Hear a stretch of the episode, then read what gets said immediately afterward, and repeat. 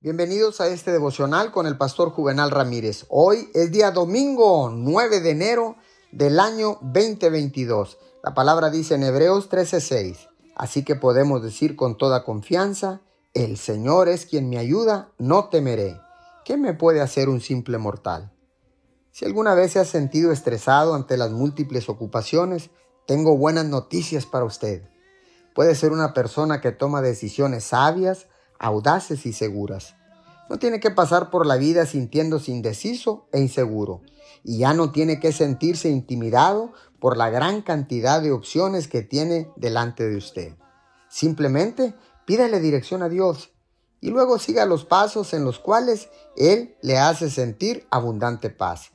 Cuando confía en su guía, Él le mostrará qué decisión tomar. Crea que tiene la sabiduría de Dios y tome medidas de fe en lugar de quedarse congelado por el miedo.